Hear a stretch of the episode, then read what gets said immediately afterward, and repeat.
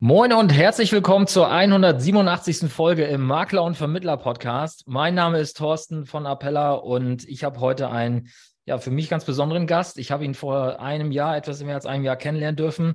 Lars Mesterheide. Der ein oder andere kennt ihn vielleicht. Er ist das M von MRH Trove. Und ich durfte ihn letztes Jahr auf einem Ski-Event oder auf einem Wintersummit von Askompakt kennenlernen. Und dieses Jahr haben wir uns wieder getroffen. Und Lars ist seit 1999 schon in der Branche unterwegs und ist damals in die Firma seines Vaters, in die Meesterheide GmbH eingestiegen. Und ja, man könnte jetzt sagen, er hat jetzt mittlerweile das geschafft, wovon viele vielleicht träumen. Äh, er hat mittlerweile Investoren an Bord und äh, dreht ein deutlich größeres Rad, als er vielleicht vor ja, einigen Jahren noch gedreht hat, als er eingestiegen ist. Und darüber will ich heute mit ihm reden. Und ein, ein Beispiel, um mal zu zeigen, äh, was, da, was da geht in den letzten Jahren. 2022, als wir uns das erste Mal gesehen haben, äh, Lars, hast du mir erzählt, dass ihr knapp über 600 Mitarbeiter habt. Und äh, dieses Jahr, als wir uns wieder gesehen haben, nachdem wir auch ein Jahr versucht haben, einen Termin zu finden für dieses Interview, äh, haust du auf einmal raus, ja, hey, wir haben jetzt über 1200 Mitarbeiter, also mehr als verdoppelt in einem Jahr. Das ist extrem. Und umso mehr freut es mich, dass du dir die Zeit nimmst, hier jetzt äh, ja, bei mir im Interview zu sein. Schön, dass du da bist. Ja, hallo Thorsten, grüß dich. Lass uns mal starten mit dem Thema Einstieg. Du bist seit 1999 am Start und bist in die Firma deines Vaters eingestiegen. Wie sah die Firma denn aus, als du damals da losgelegt hast? Ja, ähm, also da muss ich dazu sagen, ähm, dass ich, also ich würde gerne ein Stück weiter vorher ausholen. Ja. Und zwar ähm, habe ich ähm, mit zwölf meinen besten Freund kennengelernt beim Tennisspielen, nämlich das R, der Ralf Rockel, das R von Emma Droge. Und ähm, damals äh, auf dem Tennisplatz, ähm, im Übrigen habe ich ähm, die ersten zwei Jahre noch gewonnen, danach nie mehr, leider, gegen ihn. Aber äh, dabei haben wir uns sehr gut kennengelernt, haben auch so eine kleine Tennisschule aufgebaut und äh, haben dort quasi angefangen zusammenzuarbeiten. Und irgendwann war die Idee, hey, das macht viel Freude. Ähm, und äh, wir haben festgestellt, dass wir auch unterschiedliche Talente haben. Ähm, selbst bei so einem kleinen äh, Projekt wie eine Tennisschule gibt es ja auch irgendwie jemand, der sich am Ende um eine Abrechnung kümmert, vielleicht, wenn man irgendwie Geld verdient. äh, und jemand, der irgendwas anderes halt, halt, macht, den Tennisschläger bespannt oder Klamotten bestellt, die wir dann auch verkauft haben. Und wir haben gedacht, hey, das macht Spaß, lass uns was zusammen machen. Und äh, dann haben wir gedacht, wir machen eine Tennisschule, haben dann aber gedacht, naja, und ziehen das groß auf. Aber zur damaligen Zeit äh, war natürlich äh, Boris Becker, Steffi Graf noch en vogue aber haben uns die Frage gestellt, was passiert, wenn die mal nicht mehr en vogue sind und haben uns dann anders entschieden. Und mein Vater hat damals, wie du es eben schon gesagt hast, äh, ein klein, äh, kleines Unternehmen als Versicherungsmakler gegründet im Jahr 1995 und haben dann gedacht, das ist irgendwie eine gute Idee, unabhängige Beratung, ähm, das ist irgendwie was, worauf wir stehen, äh, im Lager des Kunden stehen und die Interessen des Kunden vertreten. Daran haben wir Freude und äh, sind dann nach einem Studium, was wir dann zusammen gemacht haben, ähm, ins, im Jahr 1999 als äh, Gesellschafter und Geschäftsführer äh, ins Unternehmen eingestiegen ähm, und hatten damals eine Mitarbeiterin äh, und waren dementsprechend drei Geschäftsführer, eine Mitarbeiterin und hatten das große Ziel am Ende ähm, irgendwie das Verhältnis zu verändern zwischen Anzahl der Geschäftsführer und Mitarbeiter. ja, extrem. Also, okay, das, das, das klingt sehr spannend. Ich hab, äh, wäre jetzt auch nochmal auf den Ralf gekommen. Äh, zumindest auf eurer Webseite steht, dass er schon 1995 eingestiegen ist und du erst 99. Ähm, ja, aber vielmehr äh, ja. Ähm, das heißt, äh, es gab ein Praktikum, das er gemacht hat bei meinem Vater äh, im ersten Jahr. Okay, war ja. quasi mit, Mitarbeiter Nummer eins, kann man sagen. Und dann sind wir zum, zum Studium äh, nach Mannheim und haben das ja. dann 99 äh, erfolgreich absolviert. Ja. ja, und dann, wie, wie groß war die Firma 1999 dann nach vier Jahren? Ähm, genau, also mein Vater, Ralf äh, und, und noch die Mitarbeiterin ja, okay. und ich, also wir waren dann zu viert, genau. Und ähm, vielleicht um, ich weiß nicht, ähm, ob das noch spannend ist, aber wie es dann weiterging vielleicht. Ja. Äh, wir haben dann im Jahr äh, 2001 äh, den Michael Hirz kennengelernt, das H. Mhm. Ähm, und äh, auch ganz lustig eigentlich, wir waren eingeladen bei ähm, der Allianz, bei der, ähm, bei einer Veranstaltung, das nannte sich damals Frankfurter Abend. Und keiner wusste eigentlich, warum wir eingeladen waren, weil irgendwie unter 30, äh, viel Geschäft haben wir nicht gemacht mit der Allianz, aber auf jeden Fall äh, saßen wir dann, wir sagen heute so, äh, vielleicht rückblickend am Kindertisch. Das heißt, da gab es eine Maklerbetreuerin, die war keine 30 und dann Michael Hirz, Ralf Rockel und Lars Mesterheide. Äh, und äh, jeder dachte vermutlich auch von außen, was wollen die eigentlich hier? Und um uns herum nur die, ich sage jetzt mal, altgedienten ähm, äh, Kollegen und Geschäftsführern, Inhaber von Funk und äh, Marsch und Aeon und so weiter. Mhm. Also das war schon ähm, äh, ganz spannend. Ja, und auf jeden Fall haben wir uns kennengelernt. Ähm, damals, werde ich nicht vergessen, war ein bayerischer Abend am Frankfurter Abend. Also es gab nämlich Maßbier und äh, Brotzeit und so weiter. Und äh, mit dem Michael Hirz haben wir uns quasi beim Bier kennengelernt und hatten dann festgestellt, dass wir ähm, über viele Dinge ähnlich denken. Und er hatte sich gerade auch selbstständig gemacht, äh, hatte vorher bei Funk gearbeitet, hat dort eine Niederlassung geleitet, ich glaube Paderborn meine ich, und hatte sich dann selbstständig gemacht. Und dann haben wir gedacht, Mensch, das irgendwie hört sich das gut an, lass uns mal kooperieren. Und daraus ist dann entstanden, dass wir die beiden Unternehmungen, sein Unternehmen und unser Unternehmen, dann zusammengeschmissen haben. Äh, Im 2002 war das, glaube ich, äh, mit dem Ergebnis, dass wir unserem Ziel nicht sehr viel näher gekommen sind, denn dann waren wir vier Gesellschafter, Geschäftsführer und zwei Mitarbeiter. von daher äh, war das irgendwie kein guter Move, aber die Idee war, dass wir gesagt haben, komm zusammen, irgendwie haben wir eine gute Vision und ähm, äh, es war ja auch schon klar, dass mein Vater äh, auch dann jetzt mal einen begrenzten Horizont hat und dann haben wir gesagt, okay, zu dritt äh, ist das irgendwie, glaube ich, eine gute Idee. Ja. ja. Und äh, was war das Kundenklientel? Auf welche Zielgruppe seid ihr damals erstmal gegangen oder wart ihr Allfinanzanbieter?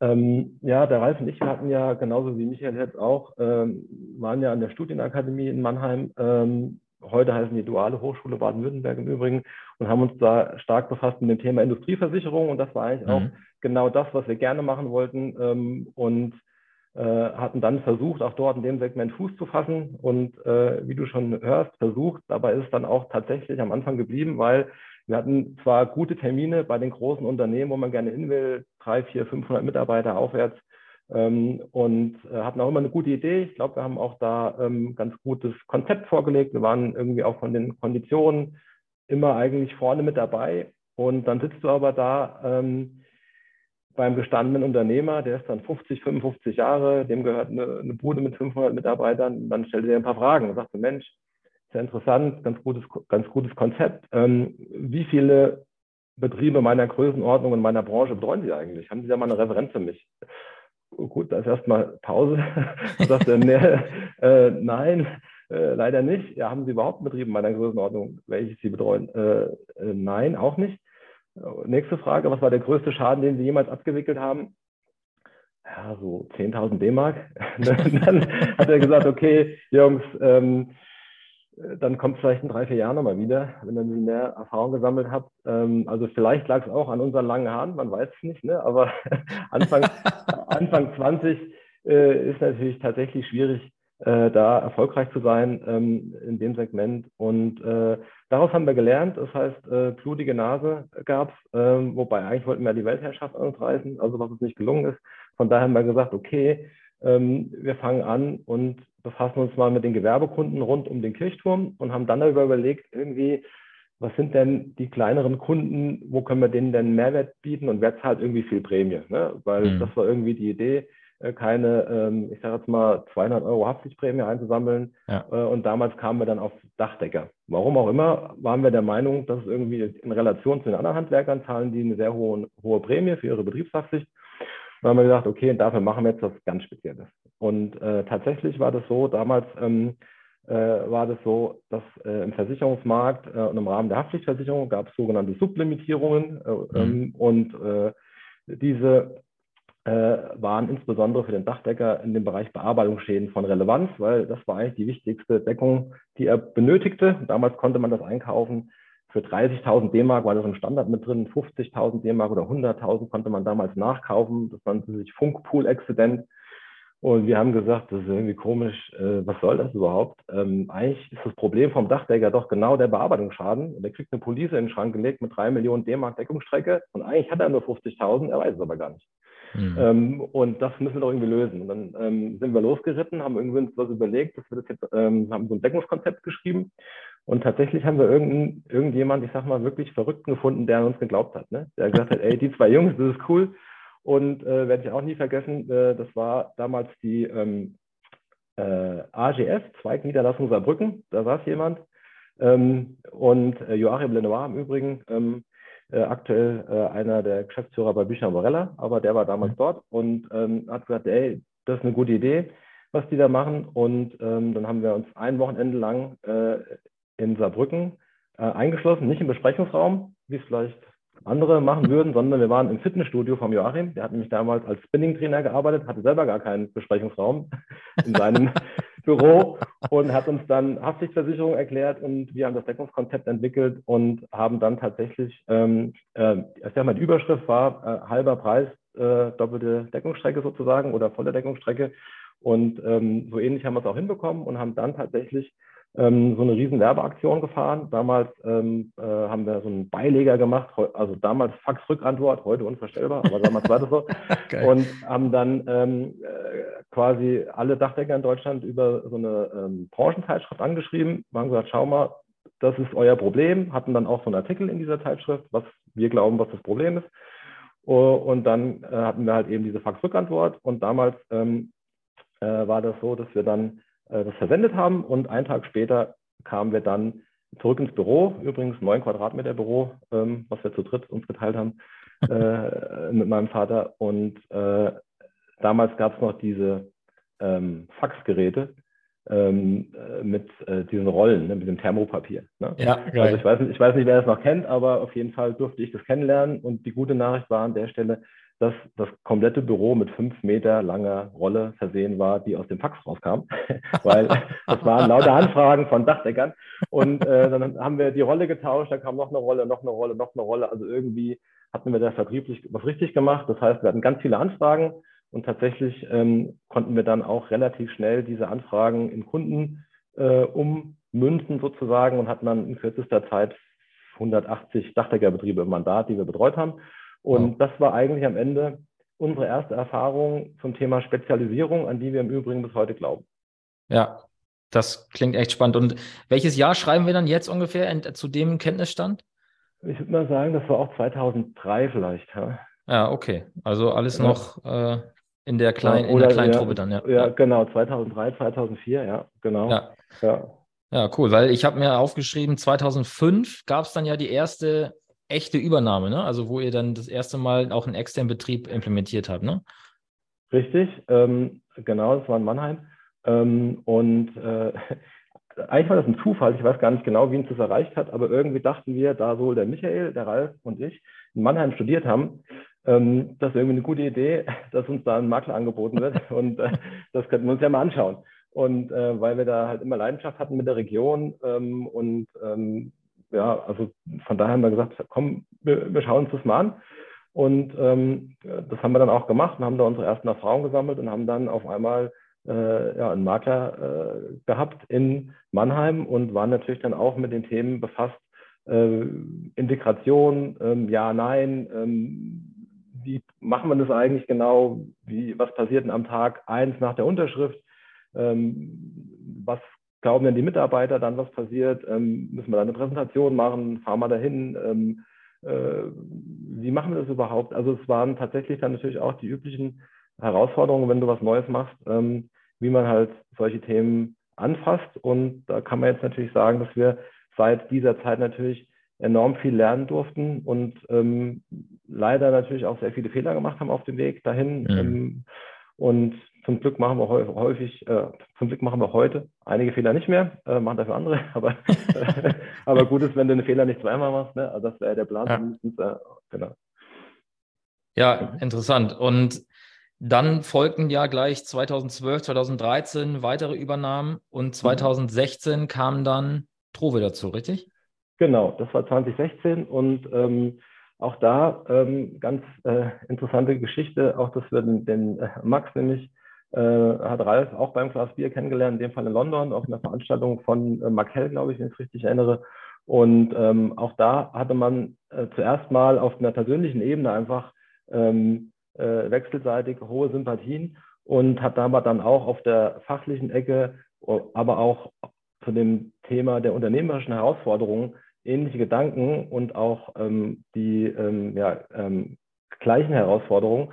Und äh, so kam es dann, dass wir gesagt haben, hey, ähm, was ist denn eigentlich jetzt der Plan ähm, für die Zukunft? Und ja. wir standen damals an der Schwelle bei äh, 150 Kolleginnen und Kollegen ungefähr und okay. Max hatte äh, 70 Mitarbeitende, glaube ich. Und äh, wir haben dann gesagt, naja, cool wäre doch, wenn wir irgendwie am Ende, also ohne dass das irgendein ein Berater, Wirtschaftsprüfer oder wer auch immer irgendwie äh, vorher irgendwie gewusst hätte. Aber cool wäre doch, wenn wir unsere Läden zusammenschmeißen, jedem gehört das Gleiche äh, und dann greifen wir mal richtig an. Ne? Und das ähm, äh, kam am Ende des Prozesses tatsächlich auch raus.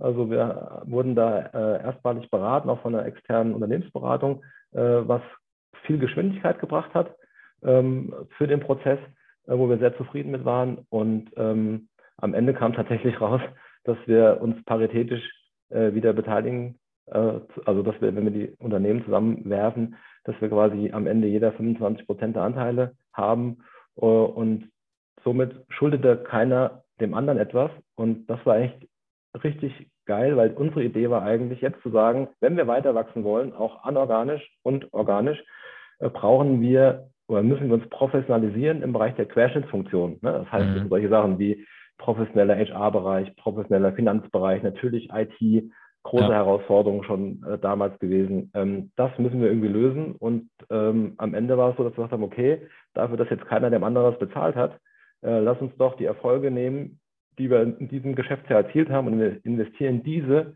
in eine professionelle Aufstellung der Querschnittsfunktion. Äh, und das haben wir gemacht. Ähm, und das war im Nachhinein die absolut richtige Entscheidung. Und alle Kollegen, die diese Stabstellen aktuell über Querschnittsfunktionen begleiten, sind noch da. Mhm. Und äh, das bedeutet auch für uns, ähm, dass wir zufrieden sind, dass offenbar die Kollegen, die die Verantwortung tragen, zufrieden sind. Äh, und wir verfügen aktuell über ein irres Maß an Erfahrung in dem, was wir da tun. Gerade das Thema äh, Anorganik ähm, führt natürlich dazu, dass man viel lernt bei jedem Projekt, ja. weil jedes Projekt halt anders ist. Und deshalb bin ich da ganz glücklich, dass meine äh, Kollegen in den Funktionen noch an Bord sind, ähm, weil auf die kann man sich gut verlassen und äh, haben relevanten Anteil an unserem Erfolg. Wenn wir jetzt mal auf den Punkt nochmal gucken, du hattest eben schon gesagt, 150 Mitarbeiter hattet ihr bis dahin ungefähr äh, aufgebaut. Mhm.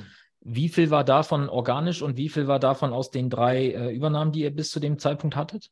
Ja, um Kannst du ungefähr sein, sagen? Weißt du nicht hab, genau? Nee, ich weiß nicht genau. Der, der Ralf hätte es wahrscheinlich auf Knopfdruck, ne? also quasi sozusagen. Aber ich weiß nicht so genau, aber es waren okay. äh, davor, ähm, also wir sind ganz, also ganz stark organisch gewachsen. Äh, einmal, weil wir, ähm, äh, ich weiß gar nicht, wann waren das? Äh, also auf jeden Fall äh, vor der Fusion natürlich mit Rowe haben wir einen strategischen Vertriebsbereich erschlossen, und zwar mhm. zu den Sparkassen in Deutschland ähm, wo wir der exklusive Partner sind für den Firmenkunden- oder Premium-Kundenbereich. Mhm. Ähm, und äh, das hat zu relativ starkem Wachstum geführt, weil diese Sparkassen, am Anfang waren das, also gestartet sind wir mit einer, aber irgendwann, also Stand heute sind es über 100 ungefähr, die exklusiv mit uns arbeiten und ähm, die haben natürlich äh, schon, waren schon einer der Wachstumstreiber. Ne? Ja, okay, cool. Dann, äh, wer jetzt noch wissen will, was dann so passierte mit äh, Unternehmenskäufen und so weiter, der kann einfach mal auf eurer Webseite schauen, weil das würde jetzt, glaube ich, ein bisschen lange dauern, wenn wir jeden einzelnen Kauf sozusagen hier nochmal ausbrüten. Äh, mhm.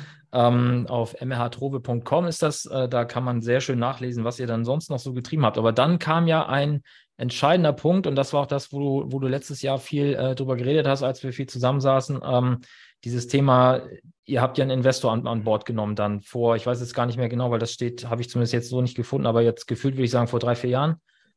Ja, im äh, äh, Ende des Jahres äh, 20, ja. genau, also vor zwei, ja, nicht, noch nicht mal zweieinhalb Jahre, ja. ähm, haben wir uns dazu entschlossen, die Firma Enercat mit an Bord zu nehmen und ähm, wie, wie, wie kam es dazu? Ja, genau, das wäre jetzt auch meine Frage. ja, genau.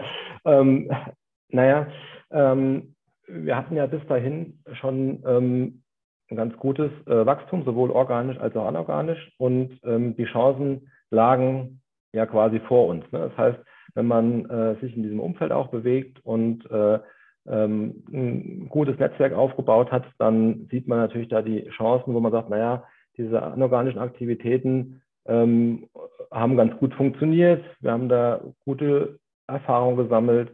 Äh, die Maßnahmen, die wir eingeleitet haben, haben zum Erfolg geführt.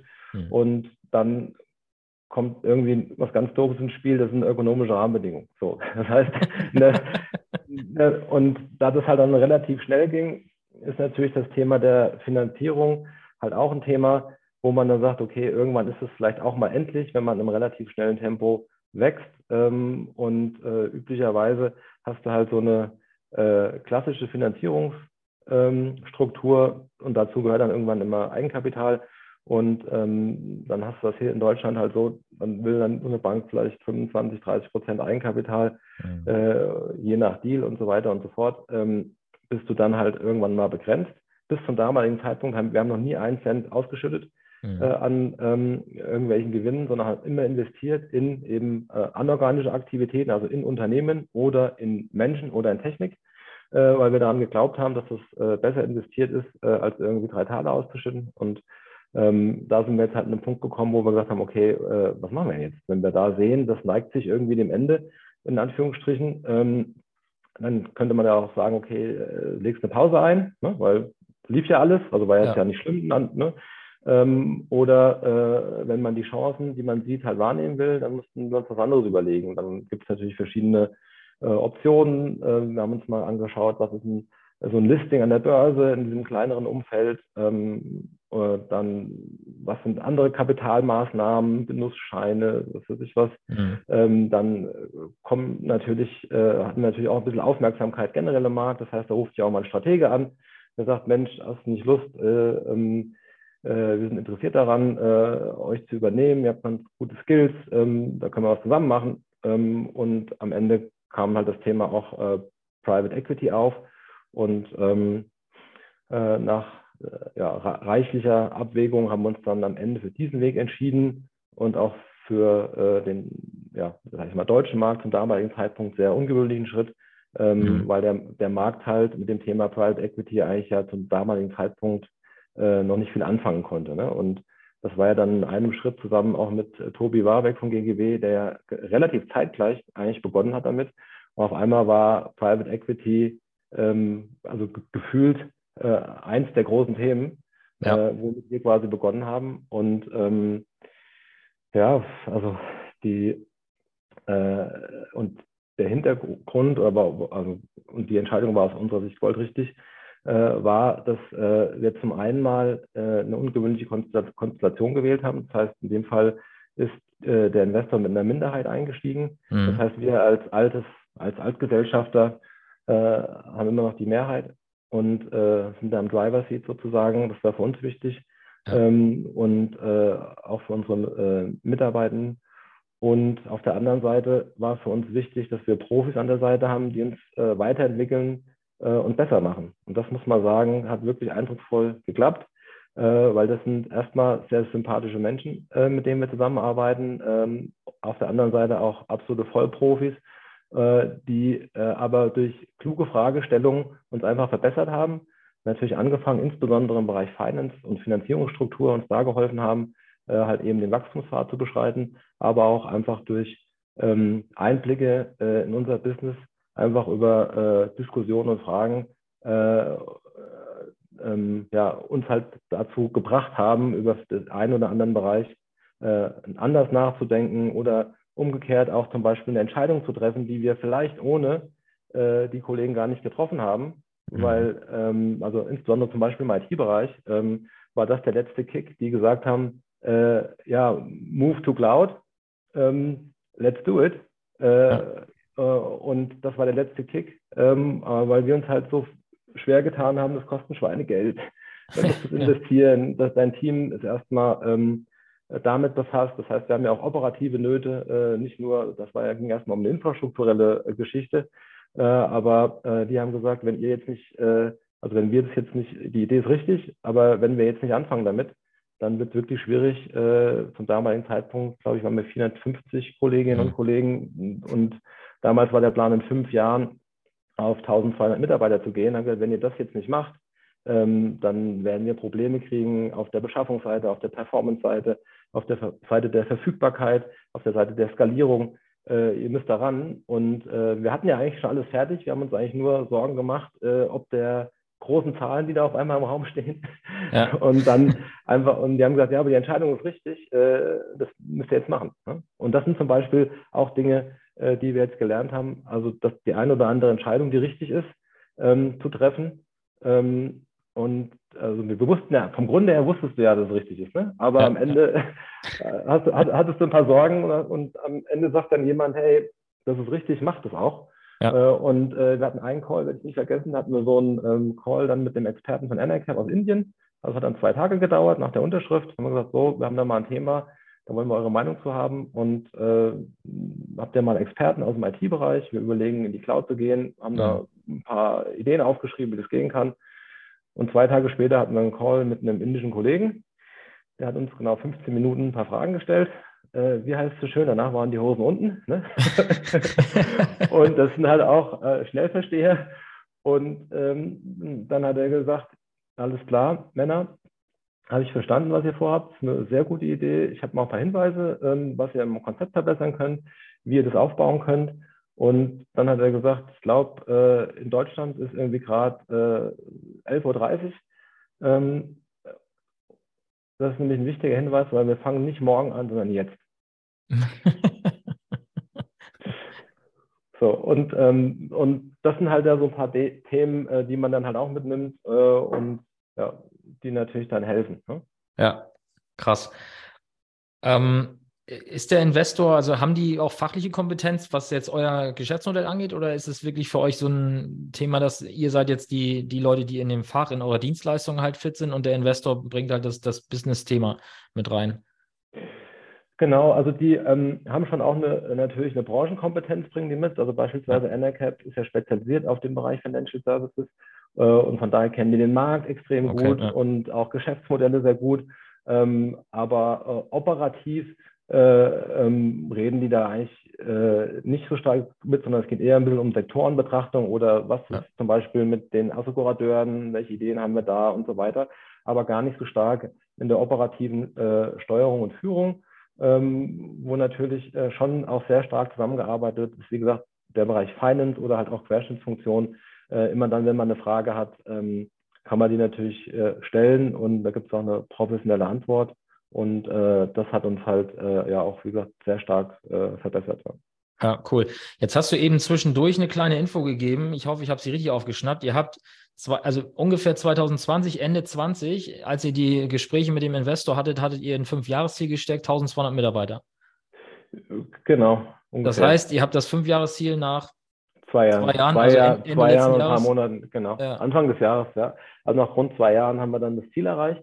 Ja. Und ähm, um ehrlich zu sein, äh, als Anacam eingestiegen ist, hatten wir einen Fünfjahresplan und dann guckst du dir das an. Ähm, also wir haben ja da mitgearbeitet, aber dann mhm. äh, dabei, das ist ja auch ein, also das sind ja wirklich, äh, das ist ja ein Partnerschaftscase. Und ähm, dann guckst du dir aber diese Zahl an äh, und denkst, in fünf Jahren wollen wir das also mehr als verdoppeln, haben wir echt die Nerven verloren. Äh, wie soll denn das gehen? Mhm. Also das ist dann das Ergebnis und dann stehst du morgens auf, guckst dir den, den Plan an, dann machst du ja die großen Zahlen wieder klein und denkst, ja, es kann schon gehen, das ist schon mega ambitioniert, aber hey, schaffen wir das? Äh, aber okay, ja, das jetzt äh, geben wir halt Gas und es äh, wird schon klappen irgendwie nach fünf Jahren und ähm, auf einmal klappt es in zwei, da siehst du mal, was möglich ist. Ne? Also das sind halt ja, auch, Wahnsinn. Äh, ähm, auch, auch eine Erfahrung, dass man mal äh, ähm, in so einem Tempo ähm, halt eben das Ziel irgendwie erreichen kann, ähm, wo man am Anfang gedacht hat, puh, irgendwie wird, wird schwierig in fünf Jahren. Ja. ja, ja. Ja, ich fand auch eine, eine Aussage von dir spannend jetzt in, in Österreich wieder. Äh, du hattest da über das Problem, was ihr jetzt so habt mit dem Thema Recruiting, Personal, HR und so.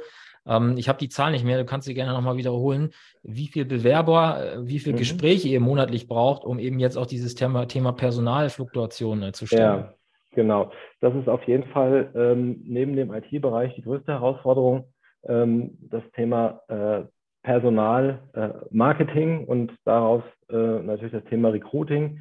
Ähm, also zum einen muss man überlegen, wo kommen wir her? Einmal haben wir das Thema äh, organisches Wachstum. Das heißt, wenn ich organisch, im letzten Jahr sind wir um 16, ungerade, also 18 Prozent gewachsen, ich glaube 16,9 oder so ähnlich.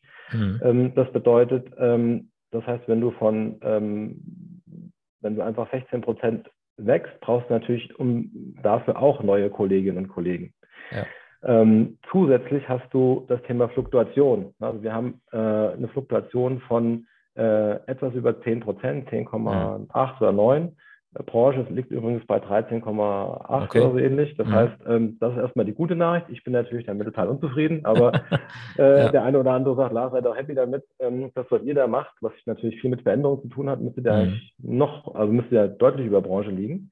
Ähm, allerdings tun wir natürlich auch was dafür, dass es nicht so ist. Von daher mhm. ähm, sind wir mit den 10 nicht zufrieden, wollen gerne weniger haben, aber da wir das nicht abstellen können von heute auf morgen und da wir wissen, dass es passiert, bist du natürlich bei, sag mal, rund 10 Prozent äh, Fluktuation, suchst du sowieso aus äh, deinem äh, Stand des Unternehmens oder aus dem aktuellen Status quo, suchst du in diesem Jahr wieder 110 neue Kolleginnen und Kollegen.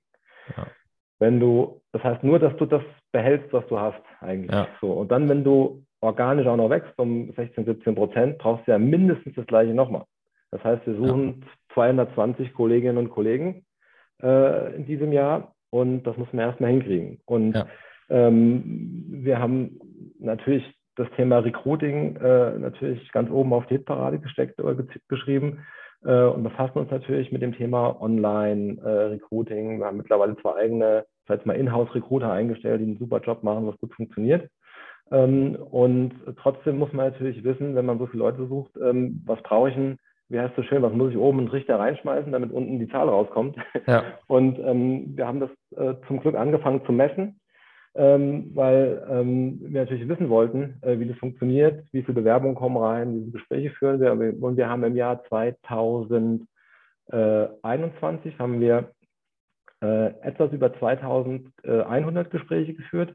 Äh, nee, stopp, stopp, falsch. 2100 Bewerbungen haben wir bekommen, so, ja. genau. Wir haben äh, 500 Gespräche geführt und 120 Leute eingestellt. Im letzten Jahr, das war ganz, also ganz interessant, weil die Anzahl der Bewerbungen ist um 25 Prozent gesunken, auf ungefähr 1500 ungerade. Wow. Ähm, allerdings haben wir trotzdem die gleiche Anzahl der Gespräche führen können und wir haben 180 Kolleginnen und Kollegen eingestellt. Ähm, das okay. heißt, offenbar ist unsere, wie heißt es schön, die Conversion ist besser geworden. Ja. ähm, und ähm, ich habe auch mal mit dem einen oder anderen äh, Kollegen gesprochen, auch auf dem äh, äh, letzten Event, wo wir uns gesehen haben. Äh, und auch der Versicherer, äh, zwei, drei Versicherer, mit denen ich gesprochen habe, ähm, die haben auch gesagt, dass die das auch feststellen, dass die Anzahl der Bewerbungen offenbar leicht äh, rückläufig ist, ähm, bei denen auch. aber für uns ist halt wichtig, dass wir die Kolleginnen und Kollegen an Bord bekommen und damit wir halt eben die Stellen besetzen. Und am Ende geht es ja darum, die Kunden glücklich zu machen. Ja. Dafür brauchen wir ja äh, ein gutes Team. Ne? Ja, cool. Klingt echt äh, spannend und inspirierend. Jetzt äh, würde mich mal interessieren, wie würdest du denn die Frage, die du vorhin, von der du vorhin erzählt hast, der Unternehmer, der dich gefragt hat, hey, wie viele Kunden in meiner äh, Größenordnung habt ihr denn und was ist euer größter Schaden? Wie würdest du diese Fragen heute beantworten? Ja, also wir haben natürlich, also mittlerweile vom äh, äh, DAX und MDAX Konzernen haben wir in unserer Mandantschaft und natürlich auch großer und gehobener Mittelstand. Ja. Ähm, mittlerweile natürlich auch durch anorganische Aktivitäten haben wir ja am Ende dann natürlich auch äh, den Gewerbekunden und Privatkunden äh, ja. an, an Bord. Aber der äh, größte Schaden, den wir gerade abwickeln, ähm, ist der äh, Badische Hof. Der ist ja abgebrannt ähm, vor anderthalb Jahren, glaube ich. Ähm, und äh, ich glaube, das sind 75 Millionen Euro. Also von daher kann man die Frage dann auch mal Souverän beantworten, ja. Äh, äh, genau, also da, äh, und da zuvor der zweitgrößte war der Millennium Tower in Bukarest, also auch alles das, was schwer ist. Ähm, das ist schon ein bisschen länger her. Ähm, und äh, habe damals einem Fonds gehört, ich glaube 10M oder so ähnlich, ich glaube, gibt es gar nicht mehr heute, aber ja, den hat es mal gehört und ähm, ja, das war auch äh, sehr anspruchsvoller Schaden. Ja. ja. Und äh, gut, da habt ihr wahrscheinlich jetzt ein Expertenteam für, die da jetzt fit sind. Also das, äh, da, da, überlasst ihr wahrscheinlich nichts dem Zufall jetzt irgendwie. Nee, genau. Wir haben jetzt seit einigen Jahren, das sind, bei uns heißt das Team of Experts. Das heißt, das sind die Kollegen, die ähm, quasi rein für die Fachexpertise zuständig sind, die quasi keine, sag mal, laufende Kundenverantwortung haben. Das heißt, die befassen sich dann nur mit Property oder Casualty oder, äh, oder Marine oder Motor, wie auch immer. Mhm. Und Genau, und äh, in unserem äh, äh, Real Estate-Bereich oder Corporate-Bereich haben wir natürlich auch Schadenexperten, ähm, die eigentlich nur Großschäden abwickeln mittlerweile. Ja. Sind das Risiken, die ihr dann über die äh, Zukäufe euch eingekauft habt oder sind das einfach auch jetzt äh, Dinge, die ihr dann proaktiv gewonnen habt über Ausschreibungen? Genau, sowohl als auch. Also ähm, mittlerweile haben wir auch ein ganz gut funktionierendes Team für solche Beauty-Contests. Ne? Das heißt, man mhm. wird immer mal wieder ähm, auch mit zunehmender Visibilität von Emma Trobe auch eingeladen zu größeren Ausschreibungen. Und ähm, das ist dann durchaus spannend. Das ist zum Beispiel auch ein Feld, wo ich persönlich gerne dabei bin, auch Leidenschaft habe, ähm, weil äh, macht natürlich Freude, den Kunden äh, zu sehen und dort mhm. zu sitzen und natürlich aber auch äh, wie sagt man so schön, das Ohr am Markt zu haben, um zu verstehen, was wollen die Kunden überhaupt. Ja. Ähm, und ähm, das äh, begleite ich immer noch, die größeren Ausschreibungen. Und ähm, ja, das macht viel Spaß, weil man da natürlich viel sieht und auch mit tollen Leuten in Kontakt kommt. Also ja.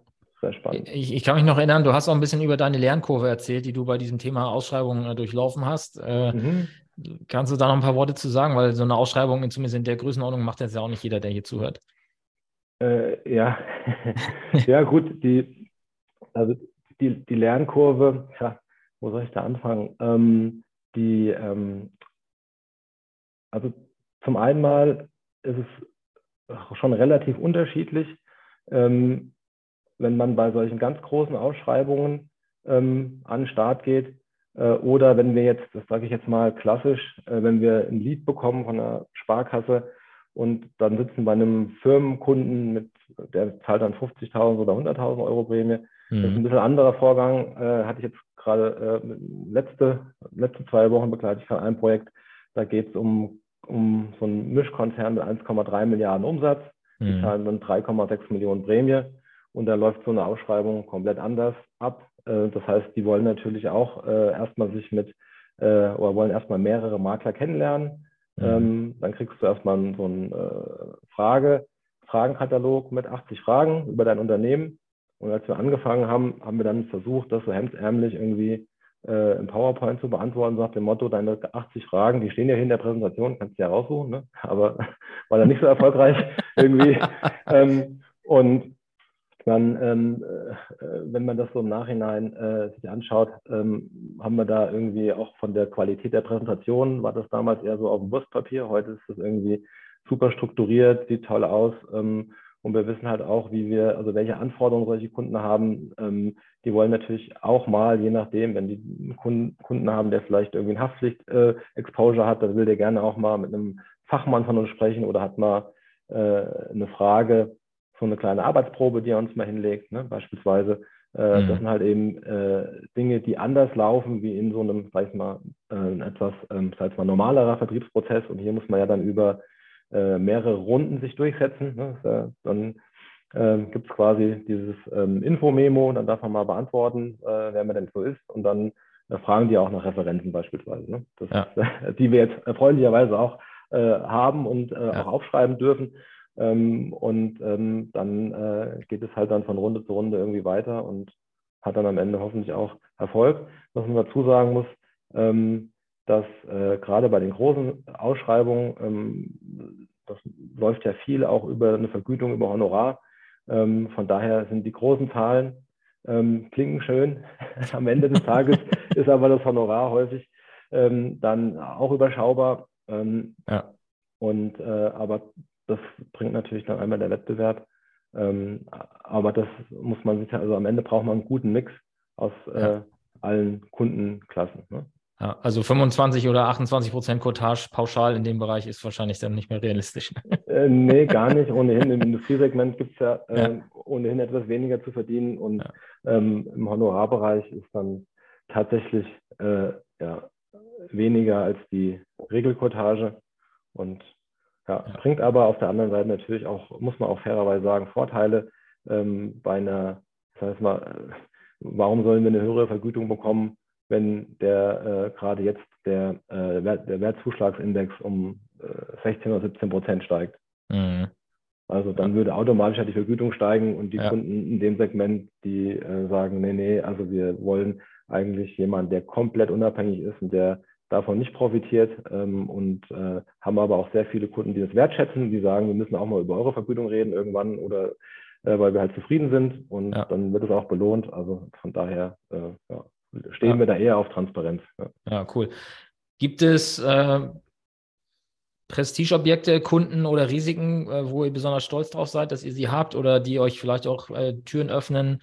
Wie gesagt, das, das gefällt uns besonders, dass, die, dass wir die gewonnen haben oder bekommen haben.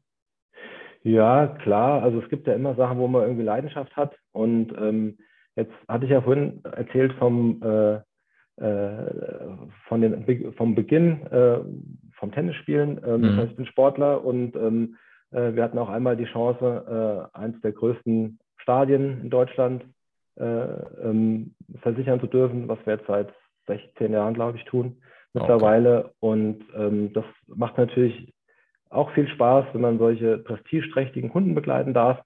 Ähm, und wir, wir, haben umgekehrt ähm, große Filialbetriebe, die wir dann irgendwie von Deutschland nach ganz Europa irgendwie begleiten, äh, beispielsweise. Ähm, also das äh, macht dann schon Spaß, ähm, wenn man solche tollen Kunden betreuen darf. Ja. Und gibt es auch so Fuck-Ups, wo du sagst, ey, okay, wo, ey, dann lieber doch wieder den Dachdecker von früher oder, oder sagst du, nee, ist schon okay, so wie es jetzt läuft?